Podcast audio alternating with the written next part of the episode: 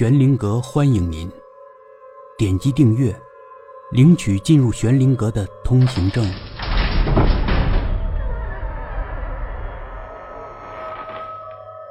教授的秘密第五集，难道那个标本？没错，这时那个人体模特插嘴道：“让我来告诉你吧，我们的母亲在三年前出了意外，丧失了意识，皮肤也开始溃烂。”很快就要变成一具行尸。我们问了很多人，想了很多办法，正的邪的都用了，没有一点作用。后来我父亲从国外的网站得知，如果定期采集女人的精血，可以延缓住行尸的发展。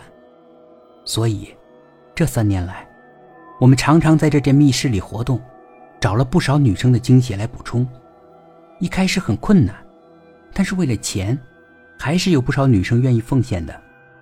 这个年代，取一点精血未必是什么很大的事情，你说对吗？哼，总比校长带着小学生开房好吧？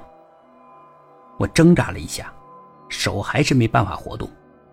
此时黄玲看了我一眼，我也用目光和他对视，她还是有些躲着我的。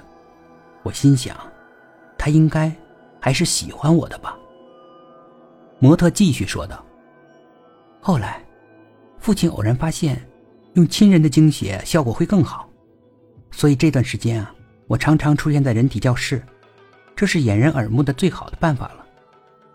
为了救母亲，我们姐弟三个都不能暴露关系，因为我们要分别物色鲜血的对象，还要管理这个密室。如果不是那天你发现，或许也不会给你带来麻烦。”哦，忘了告诉你，我妹妹黄玲那天也在献血。说罢，模特瞟了黄玲一眼，黄玲将目光转向一边。姐姐，你别说了。那我来这之前，你们早就知道了？当然，我们早就知道了。我们也知道你跟踪我们，所以就故意说了那些话，为的就是想稳住你。你担心黄玲。所以不会马上报警。如果你报警，也来不及了，因为我们会把你弄晕。你们想把我怎么样？我知道已经逃不掉了。你放心，我们从不杀人，只是现在很关键。按照计算，今天母亲就会苏醒，见证奇迹的时刻就要来了。别跟他废话了。黄教授从后面走过来。跟我一起进去，打最后一针精血。我看着他们走向密室的另一头。十几分钟的安静之后，我听到黄教授一声吼叫：“按住他，按住他，别让他起来！”啊啊啊！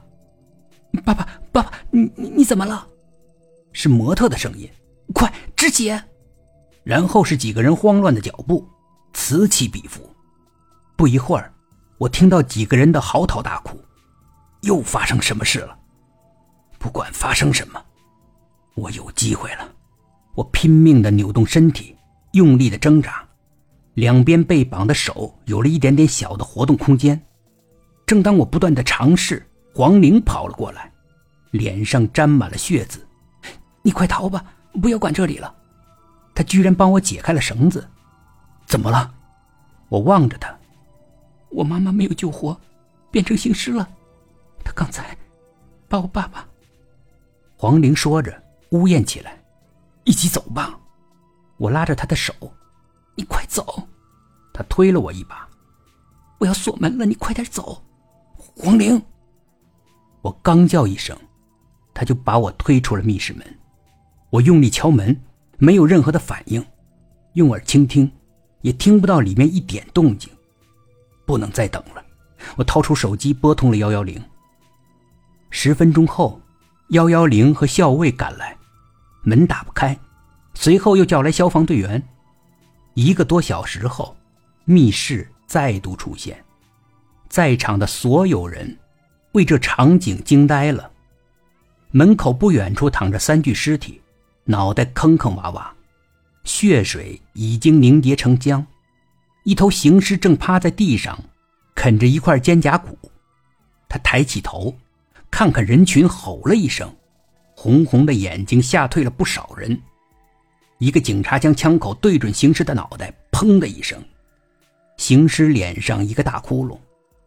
警察在密室深处发现了另一具尸体，经过 DNA 比对，确认是黄教授的，而另外三具后来证实是黄教授的三个子女。我当时望着黄玲的尸体，呆呆的说不出话来。那熟悉的躯体已经不能辨认了，唯有那件外衣让我知道这是他。半晌，我发觉脸上两行滚烫的泪水流了下来。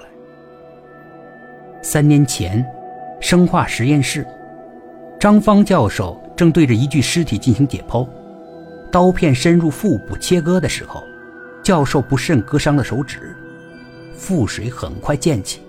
有几滴钻入伤口。你没事吧？一旁观看的丈夫，美院的黄岩教授关切地问道。啊，没事，不会感染的。张芳教授继续着实验。不一会儿，一阵强烈的已走感从手指蔓延到大脑。本集故事播讲完毕，点击上方的订阅，订阅不迷路。